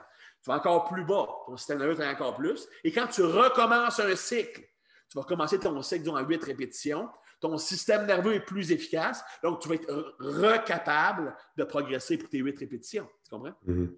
Mm-hmm. Tu, utilises dans tes, ça, tu, gardes ça. J'ai toujours fait ça. Tu gardes toujours le mouvement principal stable pendant très, très, très longtemps. Puis le reste va changer. Puis tu expérimentes des méthodes. Tu sais, puis ça, le mouvement d'assistance, tu vois, tu peux le changer tous les jours? Chaque semaine, tu peux le changer, tout dépend de ce que tu as remarqué. J'ai mm. remarqué que mon lockout mon bench, il était faible. Qu'est-ce que ça peut être? C'est le chef-long du triceps. je, vais faire un mouvement pour le chef-long du triceps. Tu sais, mm-hmm. tu utilises l'entraînement comme diagnostic pour choisir ta stratégie. Mm-hmm. Je me rappelle quand je suis allé m'entraîner au gym de Dave Tate, c'était plus des powerlifters. Ouais. la journée que j'étais là, je benchais 4,45, puis il fallait que j'aille m'entraîner avec les filles. Là. Je vais donner un exemple. La fois que ça fonctionnait, tu avais trois stations, tu avais les plus, les plus forts, les moyens, puis les plus faibles, À 4,45 au bench, j'étais les plus faibles. C'est la même journée, j'ai vu trois gars, ben, j'ai vu trois gars squatter à haut de 990. Mais tu sais, ah oui, c'était malade. quand je suis revenu là, j'ai dit, ouais, il n'y a pas grand monde. Ça s'entraîne fort. Ouais. je me suis dit, il n'y a pas grand monde qui s'entraîne assez dur pour progresser. Mais, mais ce que j'ai remarqué encore plus, c'est que le mouvement principal est toujours choisi à l'avance. Mm. Les, assistances ne le sont pas. Puis souvent, ce qui arrive, c'est que les, lifters qui, ont lifté ensemble sur la plateforme, ils diraient Moi, j'ai remarqué que ça, c'était faible, ça, c'était faible. Bien, fais donc ça, ça, ça, ça. je ne dis pas tout le temps faire ça parce que je pense que pour le client normal, monsieur, madame, tout le monde, il faut que tu aies un plan déjà fait. Puis l'entraîneur va choisir les mouvements qui sont les meilleurs selon la structure, type physique, ces choses-là. Mais tu gardes le principe quand même. Si je ne progresse pas sur le mouvement principal, c'est soit que la sélection d'exercices ou la stratégie d'essence n'est pas bonne, c'est soit que j'en fais trop puis je ne récupère pas, c'est soit que le gars s'entraîne pas assez dur, ou que la récupération n'est pas bonne. Il n'y a pas 36 000 solutions. Mm. la, job d'un entraîneur, c'est ça. N'importe mm. quel idiot peut faire un programme d'entraînement. Va sur Internet, tu vas en trouver 250 000 programmes qui sont corrects. Mm-hmm. Le vrai, le vrai but de l'entraîneur, c'est diagnostiquer des problèmes, la raison qu'il ne progresse plus, et trouver la solution du manque de progression. C'est ça un bon entraîneur. Mais il faut que tu aies, des outils pour savoir si la personne progresse ou non, tu comprends? Donc, avoir au moins un exercice que tu utilises comme balise, si tu veux, comme mesure de progression, autant pour le bro qui s'entraîne dans le gym que pour l'entraîneur, c'est vraiment le meilleur outil d'évaluation que tu peux avoir. On me demande souvent, Chris, c'est quoi l'évaluation que tu fais avec un client? Je le regarde lifter. Ah j'en fais des tests d'évaluation. le, plus important que j'utilise, c'est que je mesure les segments. Le, ratio longueur de jambe versus longueur de tronc, longueur de bras versus longueur de corps. C'est ça qui me donne un gros indice sur la sélection des exercices. Quelqu'un qui a des longs bras des, ou des, longues jambes n'a pas besoin des mêmes mouvements d'assistance que quelqu'un qui, est le contraire. Tu comprends? Euh, mais vraiment, le meilleur diagnostic, le meilleur assessment pour un coach, c'est de regarder quelqu'un lifter. Parce que, un, tu vois s'il progresse, tu vois s'il s'entraîne assez dur tu peux voir tout de suite les débalancements musculaires. Euh, ça te dit, si tu, si tu comprends le mouvement, en regardant quelqu'un squatter, tu sais automatiquement quel exercice il faut que tu lui donnes comme, comme assistance. Bien mieux que tu mets sur une chaise puis tu testes la rotation externe et interne de la hanche, ces choses-là. Mm-hmm. Je ne dis pas que ça n'a pas une valeur, là, mais comme entraîneur, c'est très, très, très secondaire. Là. Euh, teste donc pour ce que tu vas utiliser. Puis nous, notre, job, c'est d'entraîner le monde. Ben, teste en entraînant puis regarde comment il s'entraîne. Ah oui, c'est ça. C'est ce qui fait une différence entre quelqu'un qui, est capable de passer à un bench à. qui est passé, est capable d'augmenter son bench plus haut que 315, par exemple, puis là, qui, par la bande, tu mets plus lourd sur le bench. Mais c'est là, c'est sûr, tu prends de la masse, même affaire pour les jambes. Ben, exact. sais, prendre la masse. Si on comprend que, le facteur principal de prise de masse musculaire, c'est la tension mécanique. Euh, secondaire, tu as les métabolites. Donc, certains, comme les mouvements d'assistance, les petits mouvements d'isolation, j'aime mieux les entraîner pour une réponse métabolique, acide lactique, growth factor. Fait que là, tu vas pour la pompe, tu vas pour le burn, c'est correct. Même si tu n'augmentes pas la charge, tant que tu te rends là, ça va marcher pareil. Mais pour les gros mouvements de base, c'est le progressive overload. Évidemment, le monde va répondre Ouais, mais les, les powerlifters, qui vont faire 500 livres, ils ne sont pas nécessairement gros tout le temps. Oui, mais parce qu'ils font des séries de 1, 2 ou 3 majoritairement. Mm-hmm. oui, la tension musculaire est importante, mais tu as besoin d'un certain volume quand même dans la série. Je te mm-hmm. dirais que la masse musculaire commence à se bâtir de façon vraiment intéressante quand tu, quand tu pognes le 4 ou 5 répétitions. En bas de mm-hmm. ça, c'est vraiment juste du neurologique. Même je te dirais que 5, 6. Quelqu'un, moi, je te dirais que pour les gros mouvements de base, plus tu deviens fort pour 5 ou 6 répétitions, plus tu prends la masse. Without question. Si ton, bench passe de 250 pour 6 à 315 pour 6, tu vas avoir pris de la masse musculaire. Ouais, c'est sûr. S'il passe de 255 à de 275 à 315 pour 1, peut-être pas. Mm-hmm. Parce qu'il y a beaucoup de neurologiques impliqués. Mais si mm-hmm. tu es plus fort pour 5 ou 6 répétitions, tu vas être plus gros. après ça, tu utilises des petits mouvements d'isolation pour aller remplir les trous aller cibler des muscles qui sont plus faibles. Mhm. Là, c'est mieux d'aller vers plus dans la fatigue musculaire, la le peak contraction, sentir le muscle. Parce que le but de ces mouvements-là, c'est vraiment plus d'améliorer la capacité de contacter un muscle, de recruter un muscle, puis de créer une fatigue locale. Donc, tu n'as pas mhm. besoin nécessairement d'augmenter la charge. Tu vas augmenter la charge quand une charge, ça, va l'air fou ce que je dis, mais ceux qui, ceux qui s'entraînent sérieusement savent de quoi je parle, que quand la charge est trop légère pour avoir un bon feeling tu fais un tricep extension, là, si tu mets trop léger, tu ne le sens pas ton triceps. Si tu mhm. mets trop lourd, tu ne le sens pas non plus. Tu vas le plus lourd possible, mais quand tu as une bonne sensation musculaire. Puis ça, c'est poche de dire ça, là, parce que c'est un art, c'est du ressenti, il faut que tu le saches. Mhm. Euh, en tout cas, c'est une autre heure de discussion. Oui, c'est ça. Il faut que les gens tiennent de ça, c'est vraiment la progression. Ça fait partie de s'entraîner fort aussi. Quelqu'un qui est sérieux à l'entraînement, que tu vois qui track ses, chiffres, qui, va, mais, qui, va intelligemment dans son approche sans nécessairement tout le temps max à chaque séance, mais que tu vois qu'il pousse, puis qui est assez sérieux, puis qui ne perd pas son temps sur les exercices euh, trop funky qu'on voit souvent sur les réseaux sociaux, finalement, c'est correct, là, comme euh, peut-être pour ajouter un peu de changement, un peu de variation dans l'entraînement, mais même à ça, tu vois vraiment le monde qui sont sérieux quand ils passent beaucoup de temps les big lifts, qui essaient de les améliorer, qui pensent un peu comme la, structure que tu as parlé. Tu sais, les, les, athlètes que j'entraîne, quand je parle d'athlètes, je ne parle pas de, de bodybuilder ou ces choses, je parle d'athlètes. C'est normalement, on a quatre exercices par séance. Hmm. C'est un squat, une variation de squat que je choisis selon les leviers de la personne, euh, un press, un pull, puis un hip hinge. En général, si je vais vers un deadlift ou un row medium, je suis le temps en dernier parce que quand une fois que tu as fait ça, soit ton système nerveux shot pour le reste. Mm-hmm. Puis on fait ça trois fois par semaine. Euh, évidemment, au début, on a de la misère parce que c'est tough du roll body. Puis je ne dis pas à tout le monde de faire du roll body, c'est pas ça que je dis. Mais mm. je dis juste qu'on ne fait presque pas d'isolation. Je me rappelle, j'avais commencé à entraîner un gars, il est un joueur de football dans la Ligue canadienne. il pesait en 209 quand on a commencé ensemble. Puis il reste le premier programme, puis il dit oh, mais j'ai pas de mouvement d'hypertrophie. Moi, ce que je veux, c'est prendre la masse musculaire. Fais-moi confiance.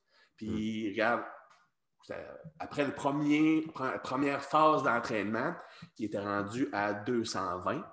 Après ça, il a conclu après euh, un an et demi, il était rendu à 235. Ouais. Euh, évidemment, ce n'est pas 100 de la masse musculaire. Il y a une limite de ce qu'on peut gagner. Euh, mais, mais, quand même, c'était majoritairement la masse musculaire. Puis on a fait presque pas d'isolation. L'isolation, c'était quand il était trop brûlé. Pour... c'est une autre mhm. chose. Mes plans d'entraînement, même si, regarde, je sais ce que je fais, c'est quoi? Ça se peut qu'un entraînement, une journée d'entraînement, soit trop tough, puis que la journée de récupération soit pas assez. Tu arrives à l'autre journée, puis tu quoi, tu n'as pas de gaz. Mais gros, tu as deux choix. Prends une autre journée off, ou tu fais un entraînement qui ne demande pas de ressources neurologiques. Tu fais un gap workout à la place. Mm-hmm. Là, tu vas faire ta petite pompe mm. qui ne demande pas de, travail au niveau du système nerveux, pas, qui n'a pas un gros impact systémique. Tu sais, il faut, que tu puisses adapter aussi ces choses-là. Mm-hmm. je, demande à tous mes athlètes, à chaque jour, même ceux que je suis à distance, il faut qu'ils m'envoient une photo de leur journal d'entraînement pour que je vois les charges qu'on utilise, ces choses-là. Euh, il faut qu'ils mettent un chiffre de 1 à 10 sur comment ils se sentaient cette journée-là. Euh, c'est juste aujourd'hui, tu te sentais-tu bien, 1 à 10. Et 1 à 10, la qualité perçue de ton entraînement. Mm-hmm. Et un dernier chiffre, c'était le body weight. Ce que je remarquais, c'est que tout le temps. Invariablement, souvent, quand tu avais une drop de body weight, tu avais une drop dans tout ce qui est performance. ça arrive une journée, tu te réveilles, puis pour no reason, tu es 5 livres plus léger. Qu'est-ce qui est arrivé? Souvent, c'est une suractivation sympathique. Ça veut dire que c'est sûr que tu vas te brûler si tu t'entraînes. Mais le point est que moi, je regardais ces chiffres-là. Puis si je voyais un exemple, si je voyais des 6 au point de vue du bien-être, 6 au point de vue de performance, bien, je savais que la prochaine entraînement, il fallait décharger un peu. Il fallait faire moins de volume. Si je voyais qu'il était du 9 puis du 10, c'est le temps de pousser la machine un peu. Hmm. Euh, c'est important de faire ces suivis-là. Hmm. Quand, quand tu as le luxe d'entraîner un client en personne, tu n'es pas obligé de le faire parce que tu, le vois comment le client se sent. Tu lis le body language, tu y parles, tu vois s'il est positif ou négatif. Puis tu le sais que, savoir ajuster l'entraînement, c'est le meilleur outil qu'un coach peut avoir. Oui, vraiment, vraiment. Cool, c'est bon, bon conseil, euh, Christian. Je vais, je vais te laisser aller avec ça. C'était vraiment hot comme discussion. Euh, je pense que les gens vont vraiment aimer ça. Euh, où est-ce que les gens peuvent te suivre, Christian, sur les réseaux sociaux? Ben, je te dirais que le, mot-clé, c'était Barmy, parce que c'est. Regardes mon Instagram, c'est Christian Thibodeau à T-Barmy, mais si tu fais juste rechercher T-Barmy, tu vas l'avoir. tbarmy.com. J'ai aussi beaucoup d'articles sur, sur tnation.com. Ouais. un exemple, j'en ai, deux articles qui pourraient être intéressants pour les auditeurs, parce que ça couvre un petit peu l'aspect progression qu'on a vu aujourd'hui. Euh, sur tbarmy.com, j'ai un article qui s'appelle Triple Progression.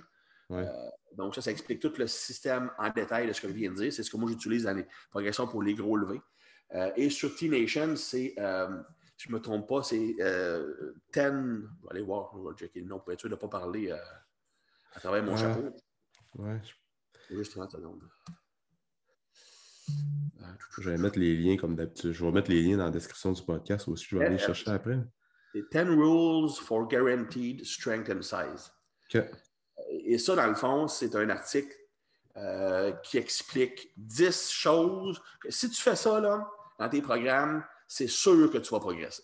Ce ne sera pas nécessairement le meilleur programme, mais tu ne pourras pas échouer en t'entraînant comme ça. Mm-hmm. Parfait. Je vais mettre ça dans la description du podcast, euh, Christian. Cool. Euh, merci d'avoir pris le temps. C'était vraiment, vraiment le fun. Ça fait plaisir, mon brave. Mon brave. Yes. à la prochaine, Christian. Bien sûr. Yep. Merci beaucoup pour ton écoute. Pour tout commentaire, suggestion de sujet ou d'invité, tu peux communiquer avec moi via message privé. N'oublie pas d'aimer, de partager et de recommander le podcast, c'est grandement apprécié. On se rejoint dans un prochain épisode.